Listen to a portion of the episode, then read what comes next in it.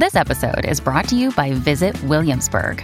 In Williamsburg, Virginia, there's never too much of a good thing. Whether you're a foodie, a golfer, a history buff, a shopaholic, an outdoor enthusiast, or a thrill seeker, you'll find what you came for here and more. So ask yourself, what is it you want? Discover Williamsburg and plan your trip at visitwilliamsburg.com. This episode is brought to you by Shopify. Forget the frustration of picking commerce platforms when you switch your business to Shopify, the global commerce platform that supercharges your selling wherever you sell. With Shopify, you'll harness the same intuitive features, trusted apps, and powerful analytics used by the world's leading brands. Sign up today for your $1 per month trial period at shopify.com slash tech, all lowercase. That's shopify.com slash tech.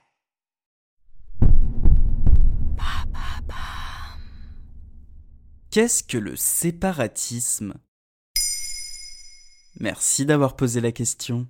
Le 2 octobre 2020, Emmanuel Macron a présenté le projet de loi visant à lutter contre les séparatismes en parlant de séparatisme au pluriel. On parlait d'abord de communautarisme, mais le président de la République a fini par préférer le terme de séparatisme. On parle là de séparatisme religieux. En déplacement à Mulhouse en février 2020, il affirmait ne pas être à l'aise avec le mot communautarisme. Pour lui, appartenir à une communauté peut être une forme d'identité supplémentaire compatible avec la République. Je suis pas à l'aise moi avec le thème de communautarisme parce qu'on peut à partir, on peut être, on est dans la nation française, on peut se sentir des identités multiples si on respecte les lois de la République et on est tous dans la nation. Mais pourquoi on utilise le mot séparatisme? En ouvrant le Larousse, le séparatisme est défini comme une attitude, une tendance à sortir d'un ensemble national et à former une entité politique distincte de l'état d'origine.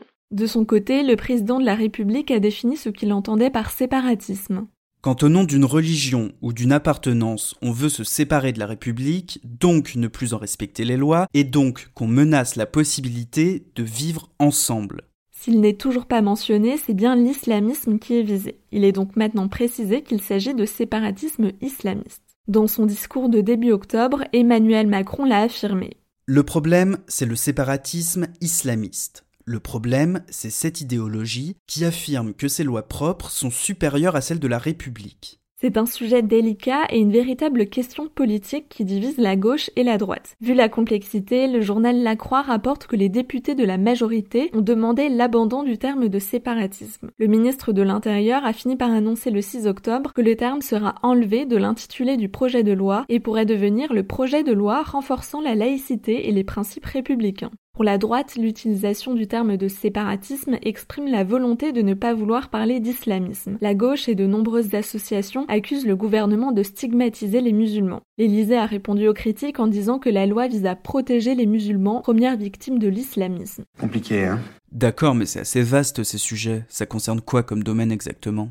Il y a d'abord la religion et donc le régime des cultes. Le projet de loi devrait renforcer la loi sur la laïcité de 1905 comme l'interdiction de faire de la politique dans les lieux de culte, mais aussi la neutralité du service public avec notamment la question de la mixité au travail, autre pilier, l'école et surtout la petite enfance et évidemment devant tout cela il y a la lutte contre le terrorisme. Et il y a déjà des mesures concrètes prévues pour lutter contre ce séparatisme? Quelques annonces ont déjà été faites, mais d'autres vont s'y ajouter. Déjà, tout ce qui est contraire au principe de laïcité et d'égalité sera interdit. Les associations subventionnées par l'État devront respecter certains principes, comme l'égalité femmes-hommes et la liberté de conscience, ou rembourser les subventions si ce n'est pas le cas. Les dirigeants des associations cultuelles ne devront pas avoir de condamnation pour radicalisation, complicité ou apologie du terrorisme dans leur casier judiciaire. Pour les lieux de culte, les financements étrangers seront très surveillés. L'école sera aussi concernée. Partir de la rentrée 2021, l'instruction à domicile sera strictement limitée et cette mesure est déjà très critiquée. Pour la partie concernant la protection de la dignité humaine, les certificats de virginité seront interdits. L'AFP a annoncé le 5 octobre que les médecins qui délivreront ce type de certificat pourront être punis d'un an de prison et de 15 000 euros d'amende. La ministre déléguée chargée de la citoyenneté, Marlène Schiappa, a aussi précisé que les polygames ne seront pas acceptés en France et ceux qui y résident pourront se voir retirer leur titre de séjour. Le projet de loi sera examiné en Conseil des ministres le 9 décembre, jour anniversaire de la loi de 1905, puis arrivera à l'Assemblée